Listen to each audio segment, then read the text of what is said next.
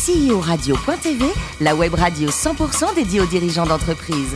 Animée par Alain Marty, en partenariat avec AXA et Inextenso. Bonjour à toutes et à tous, bienvenue à bord de CEO Radio.tv. Vous êtes plus de 48 000 dirigeants d'entreprise à nous écouter. Chaque semaine, un podcast. Réagissez sur les réseaux sociaux, sur notre compte Twitter, CEO Radio-du-bas TV. À mes côtés pour co-animer cette émission, Yann Jaffozou, directeur de la gestion privée directe d'AXA France, Marc Sabaté, associé et directeur général d'Inexenso Finance et Transmission, ainsi que Patrice Clèche, rédacteur en chef adjoint de CEO Radio.tv. Bonjour messieurs. Bonjour. Bonjour Alain. Patrice, aujourd'hui, ça y est, art de vivre, grand vin, on va se régaler. L'art de vivre, Alain, l'art de vivre à la française, incarné par les domaines qui montent, le concept unique qui réunit en un seul et même point de vente trois métiers, cave à vin, épicerie et table d'hôte. Notre invité du jour n'est autre que son CEO, l'excellent Hugues Le Marié. Bonjour Hugues.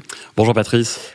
Dites-moi, DEA en droit des affaires, Master 2 en marketing et entrepreneurship à l'ESC Toulouse, Institut européen d'administration des affaires, l'INSEAD, où vous rajoutez la strate management. Pensez-vous que pour être dirigeant, euh, aujourd'hui, des études solides sont obligatoires et que, bon an, mal l'ère des entreprises uniquement basée sur les bonnes volontés, c'est révolu? Alors, Coluche disait que les études, c'est 5 ans de droit, le reste de travers. J'ai pas fait exception, j'ai fait 5 ans de droit, et puis euh, le reste de travers, mais qui m'a rendu très heureux. Ben, bac plus 23 pour une épicerie, quand même, c'est beaucoup, non? c'est Exactement, exactement. Et, puis, euh, et puis, en même temps, le vrai bac, le seul qui compte, le bac de la terre, le bactérien. Euh, j'ai la chance d'être d'être vigneron à Carcassonne, d'être fils de vigneronne. Quel domaine, quel château? Ça s'appelle le château de Serre à Carcassonne, et donc voilà, d'avoir cette chance d'être né au milieu des vignes, et c'est quand même là où, au contact de tous ceux qui les travaillent chaque jour, on apprend énormément de choses. Alors après, je vais pas vous dire que dans toutes ces écoles, on n'apprend rien, euh, parce que ce serait quand même un peu insultant. On apprend évidemment d'autres choses. Et je crois que c'est un petit peu la synthèse de tout cela. Il y a quelque chose que j'aime bien dire régulièrement, c'est que on essaye d'avoir les pieds dans la terre et la tête dans les villes. Bah, disons que mon parcours, c'est un petit peu la synthèse de ça. Vous avez eu une magnifique carrière, tout d'abord chez Cointreau, puis dans le groupe Pernod Ricard jusqu'en 2016, euh, gérant pour l'Europe ou les Amériques des marques comme Moom, Martel, puis vous dirigez le marketing et la communication du prestigieux champagne Louis euh, Roderer. S'il ne devait y avoir qu'un seul mot pour euh, résumer tout ce parcours, quel serait-il? Vous l'avez cité pour commencer, c'est l'art de vivre. C'est l'art de vivre, alors ça en fait trois, mais c'est l'art de vivre à la française euh, qui est absolument unique, qui arrive à, synthétiser, c'est tous ces produits qui le montrent bien, beaucoup de choses. L'histoire, les hommes, des hommes avec des histoires à leur tour fantastiques, souvent des familles. Moi, j'ai eu la chance de travailler essentiellement pour des, enfin, uniquement pour des sociétés familiales, donc pour qui euh, les temps se réfléchissent de façon longue et non pas de façon courte. Et puis, c'est également la, synthèse de tout ça, c'est que tout se retrouve autour d'une table et c'est le moment de convivialité que chacun va aller rechercher. On ne boit pas une bouteille seule. Enfin bon, certains ça arrive, mais on leur souhaite pas. Euh, on boit une bouteille pour la partager avec ses amis. On prend un bon foie gras pour le partager avec ses amis. Et cette notion de partage, je trouve ça absolument génial de travailler là-dedans. J'ai cette grande chance de travailler dans ma passion. Alors justement, qu'est-ce qui vous ramène au domaine familial, euh, au château de Serre dont on parlait, euh, où sont aimés, il n'y a pas d'autre mot, depuis euh, si longtemps les vins à la vigne Est-ce que vous aviez depuis le début de votre carrière l'idée d'y prendre des responsabilités à nouveau un jour? Oui et non. Je vais commencer par le non. Non parce qu'on a envie d'être plus intelligent que tout le monde. Quand on est jeune, on se dit, bon, moi je vais pas faire comme euh, ce que tout le monde fait chez moi depuis 420 euh, ans, mhm. en ligne directe. Donc on se dit, moi je vais, être un peu plus malin, je vais aller faire autre chose. Donc c'est pour ça on fait des études de droit, on se dit qu'on défendra la veuve, l'orphelin et qu'on sera, on fera pleurer dans les prétoires. Et puis euh, la réalité vous rattrape parce que le vin était quand même une, une vraie passion. Et donc je, je, me voyais difficilement faire autre chose. Bon, dernier, dernier élément qui, qui joue forcément un petit peu à un moment donné, je sais pas si c'est une chance, ou en tous les cas c'est simplement le fait du destin. En tant qu'enfant unique, vous avez quand même un petit peu en vous euh, l'idée qu'un jour ou l'autre, ça pourrait arriver. Et euh, voilà, quand j'ai vu que j'aimais bien le vin, qu'on me faisait déguster depuis mon plus jeune âge, bon, j'avais toujours en tête que même si j'avais été euh, en train de défendre la veuve et l'orphelin, Peut-être qu'un jour j'aurais été quand même, l'avocat des bouteilles et c'est ce qui s'est passé plus vite que prévu. Aujourd'hui, ça représente quoi les domaines qui montent? Combien de, points de vente, de collaborateurs et le concept Alors, les domaines qui montent, c'est 30 points de vente en France. Ça a été créé il y a 30 ans par quelqu'un qui s'appelle Emmanuel de Bodard, qui était très visionnaire parce qu'il a inventé euh, un peu avant tout le monde le circuit court et la cave à manger. Donc, euh, autour de lui, bah, il a fédéré pas mal de monde en succursale et en franchise. Et aujourd'hui, donc, ça fait une équipe d'une centaine de passionnés autour de 30 points de vente et 30 points de vente au, Voilà. au niveau national. Quoi. Au niveau national, donc Paris et la province. Marc, vous êtes client ou pas, les domaines qui montent? Oui, oui, je suis, je suis client Ah, très à, bien. à- à Paris, effectivement, euh, de- d'une des, caves. euh, Et un client heureux ou pas un loin, client... pas loin de la rue Montorgueil. D'accord. Euh, Très bien. Avec, avec toujours un accueil très, très, très sympathique. J'essaie d'y aller en dehors des heures où il y a beaucoup de monde parce que c'est agréable d'être un peu tranquille avec le, le caviste. Je sais pas si Vous y avez à quelle heure là? 8h du mat pour aller boire un coup là? Dans- Non, non, non, je vais, je vais Il y a moins de monde, quoi, c'est- En début de matinée, oui, oui, effectivement. La bonne heure pour déguster, c'est avant 11h. C'est exactement, Absolument. exactement, Marc. Euh, voilà. Non, je reviens sur le parcours. Bon, euh, création en 89, donc une vieille, euh, enfin une vieille, déjà une assez ancienne entreprise. C'est quoi le parcours familial? Vous l'avez rappelé aujourd'hui. Le capital aujourd'hui, comment vous vous situez par rapport à ça? Alors le capital, c'est très simple. Nous sommes associés avec la famille d'Emmanuel de Baudard. Nos deux familles sont associées et en l'occurrence, je suis premier actionnaire du groupe. D'accord. Donc vous êtes majoritaire. Absolument. D'accord. Le consommateur change. Il se rajeunit, j'espère, un peu. On, on l'espère quand on est vigneron. Je le suis un peu par ailleurs, mais Alain, il le sait. Euh, voilà, donc euh, le consommateur change. Comment vous anticipez, comment vous accompagnez ce changement de consommateur? Euh, Plus de digital, plus de services, plus de conseils, euh, plus de gastronomie. euh, est-ce que ça, est-ce que ça rentre dans ce concept de domaine qui monte? Oui, mais moi, ce que je vais leur vendre avant toute chose, c'est de l'émotion. C'est ça qu'on va leur apporter. Parce que le digital, c'est un moyen, mais c'est pas une stratégie en soi pour nous. Ce sera un moyen à travers euh, le click and collect qu'on vient de mettre en place il y a pas très longtemps. Euh, c'est évidemment la présence sur les réseaux sociaux. Mais on se rend compte que le modèle pur et dur où on voit juste vaguement un livreur passer en quatrième vitesse, encore quand il n'a pas laissé le colis devant votre porte et qui s'est carapaté, eh bien, on se rend compte que d'aller retrouver quelqu'un qui va aller vous raconter une belle histoire, une histoire de la terre, on voit que tout le monde ou presque, a eu à un moment donné un père, un grand-père, un arrière-grand-père qui était paysan, qui était vigneron. Et ce lien avec la terre, nous, on essaie de le faire. On essaie d'être un peu cette main invisible entre le citadin et le paysan auquel on est tous attachés à un moment donné. Et c'est cette émotion qu'on va essayer d'aller faire passer systématiquement, et on veut le faire dans des conditions qui soient justes et honnêtes. Par exemple, et c'est la promesse qu'on a depuis 30 ans chez Domaine qui monte, il n'y a pas de droit de bouchon sur les bouteilles. C'est-à-dire que On l'achète et on la consomme sur place. on l'achète, on la consomme sur place ou à emporter au même prix. Et c'est comme ça que vous avez un faites des, certain- des, des méga marges, c'est pour ça, non? Bah, nous, nous, en tous les cas, nos marges sont moins grosses que celles que d'autres qui aujourd'hui sont à 3, 5, 7, 9 de coefficient. Oui. Nous, on est beaucoup plus raisonnable parce qu'on a ce plaisir à faire découvrir cela aux personnes. Et vous avez un Saint-Émilion Grand Cru à 24 euros à table, ce qui n'arrive pas à cher beaucoup d'endroits. Du tout, du tout, du tout. Voilà. Et puis même pour convaincre également bon. les jeunes aussi, hein, j'imagine. Yann, vous connaissez un peu les domaines qui montent Vous avez fréquenté comme, euh, comme Marc, euh, Non, Montorgueil à que- 8h du matin, non qu'il y avait une adresse pas très loin de mon bureau, donc euh, je, vais- je vais, je vais y aller. Parfait, c'est noté. L'entreprise a été créée, donc vous le disiez, il y a 30 ans par Emmanuel de Baudard. Est-ce que c'est pas trop dur de reprendre la suite du fondateur qui a été aux commandes pendant 30 ans? Bonne question. C'est toujours un cas euh, dangereux et glissant, je dirais, euh, qui peut se régler assez bien lorsqu'on a affaire à deux personnes qui, sans trop se forcer, font preuve d'un peu d'empathie.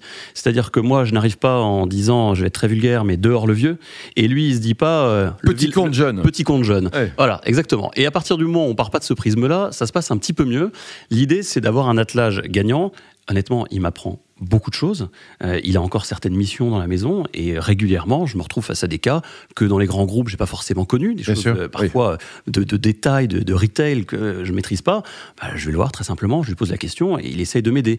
Et de la même manière, je sens que quand je lui parle d'un certain nombre de sujets sur le digital, sur des nouvelles tendances, eh bien, il est assez attentif et, et il se dit, euh, oh, j'aurais aimé avoir euh, 30 ans, euh, euh, en l'occurrence 37, mais j'aurais aimé avoir 37 ans euh, euh, En maintenant, 2020. en 2020. Et ça, c'est plutôt, c'est plutôt vertueux. Et puis, c'est dans un cadre familial, ce qui aide bien les choses. La fille du fondateur, qui s'appelle Victoire de Baudard, qui s'occupe du digital et de la On finance. la salue. chez Elle nous. bosse avec vous alors? Elle bosse avec moi, absolument. C'est quelqu'un de formidable. Et elle, euh, bah, elle est là aussi, si vous voulez, pour graisser tous les rouages nécessaires. Tout ça se passe bien. Et avec une petite dose d'humour, quand il faut, qui généralement solutionne un certain nombre de problèmes. Oui, quand il y a un problème, un petit verre de vin avec modération. Également, Ça détend. avec ça- grande modération. anti- Emmanuel de Baudard est vigneron lui-même, donc on fait des comparaisons de mon vin, du sien, voilà, c'est très bien, et, et- et ça se règle parfaitement. bien. Yann? Est-ce que vos boutiques sont très spécialisées ou est-ce qu'elles restent généralistes? Est-ce qu'à Nantes, on vend plus de gros plans et, à Strasbourg, euh, du Riesling ou... Alors, il y a évidemment des petits particularismes régionaux, mais au global, on veut faire vivre cette expérience client qui va de regarder la vitrine, se dire tiens, ça a l'air sympa. Si la porte est ouverte, on sent les effluves de saucisson et on se dit tiens, c'est plutôt cool, je vais rentrer. Et une fois qu'on est dedans, bah, le parcours client, c'est soit pour acheter quelque chose à emporter, soit on se dit eh bien, je vais m'asseoir à table. Et une fois qu'on a été à table, tout le concept, c'est de pouvoir repartir avec ce qu'on a mangé. Tout ce que vous avez à table peut s'acheter. Et tout ce que vous achetez à emporter peut se découvrir à table.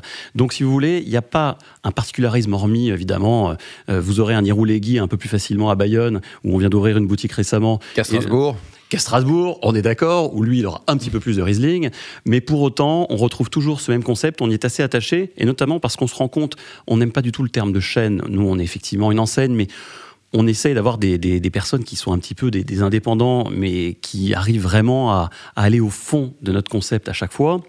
Et notamment parce que c'est des gens qui voyagent. Et euh, un coup, ils sont allés à Nantes, un coup, ils sont allés à Toulouse, ou ils sont allés à Lyon.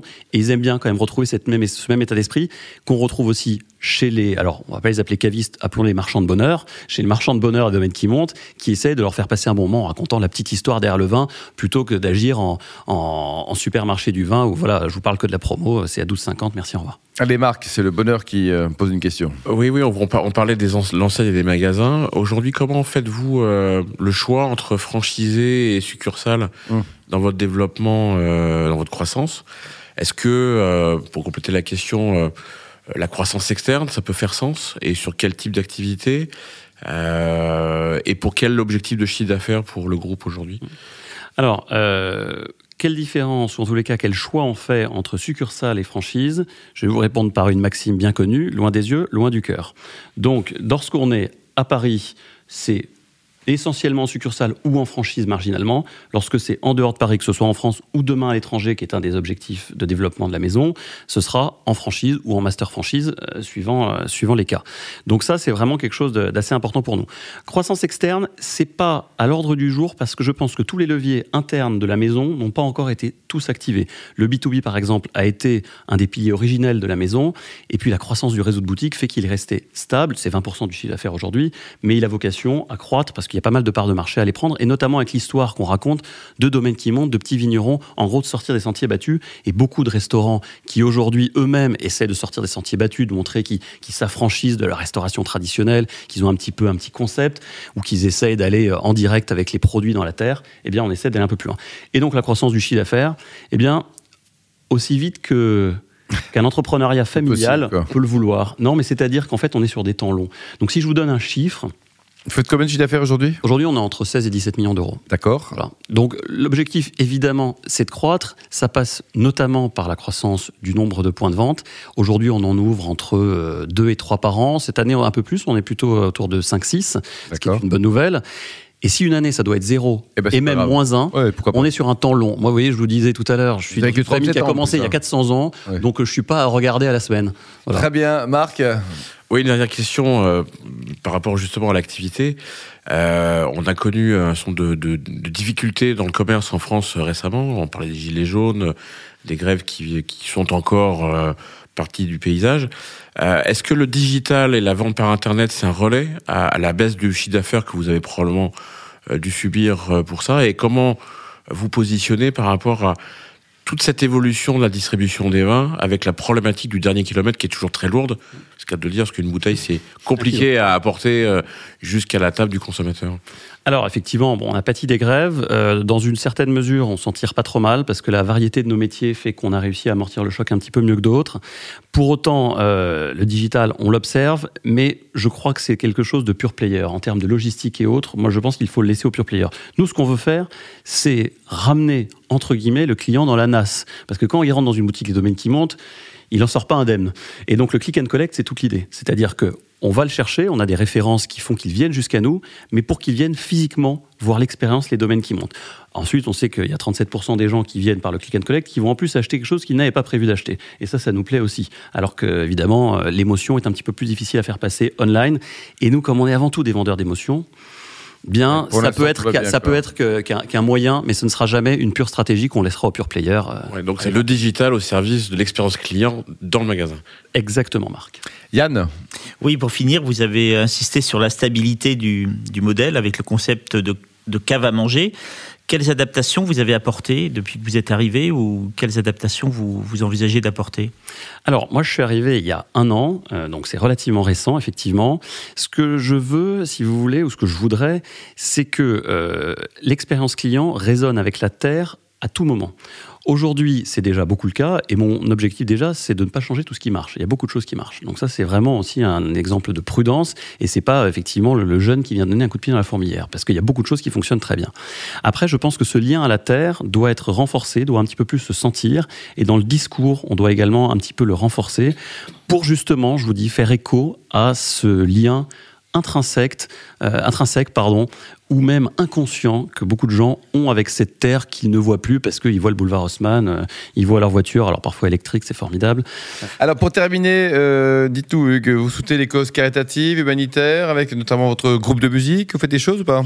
Absolument, c'est quelque chose pendant longtemps dont je n'ai pas parlé et Ouais, puis je dire, me suis rendu compte qu'il y avait une utilité à le faire. Euh, alors on- pourquoi on le fait pas? On le fait pas parce qu'on n'a pas envie que tout le Bon monde. déjà le groupe de musique c'est quoi? Alors le groupe de musique, c'est très simple, ça s'appelle les Macadams. C'est une émulation d'une Macadam. association qui s'appelle la deuxième marche. La première marche, c'est sortir de la rue. La deuxième, c'est trouver un emploi et un toit durablement. Donc cette association a sorti en 8 ans 300 personnes de la rue. J'entends durablement, c'est-à-dire pas uniquement pendant deux mois, parce qu'on sait très bien qu'il y a un plafond de verre qui fait qu'on va revenir dans la rue rapidement. Et là, ce sont des gens qu'on a sortis de la rue durablement. Et puis après, on s'est dit, est-ce qu'on n'irait pas un peu plus loin Et en rentrant d'un petit voyage, euh, il y a quelques, il y a deux ans, trois ans, avec un groupe de 14 SDF en train de nuit, on est parti, euh, on est parti du côté de l'Italie, rencontrer un personnage qui s'habille en blanc, mais euh, de façon tout à fait œcuménique. hein. il y avait des musulmans, des juifs, des catholiques, donc c'était voilà, mais c'était une rencontre avec le pape François. Et dans le train du, dans le train du retour, on s'est dit dans le train de nuit, et si, et si on allait un peu plus loin, on avait un peu chanté ensemble, est-ce qu'on créerait pas un groupe de musique?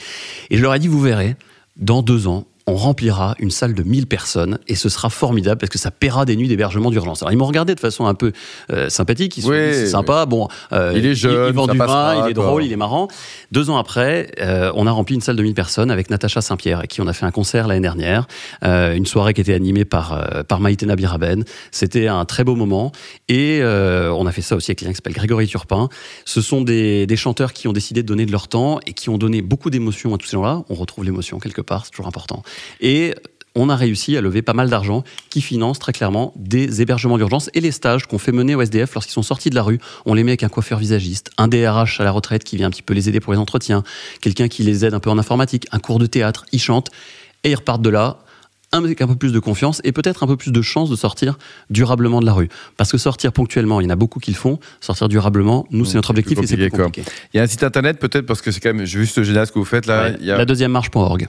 Merci beaucoup Hugues, merci également à vous Yann et Marc. Fin de ce numéro de CIO Radio.tv. Retrouvez tous nos podcasts sur notre site et sur notre actualité sur nos comptes Twitter et LinkedIn. On se retrouve mardi prochain à 14h précise pour une nouvelle émission.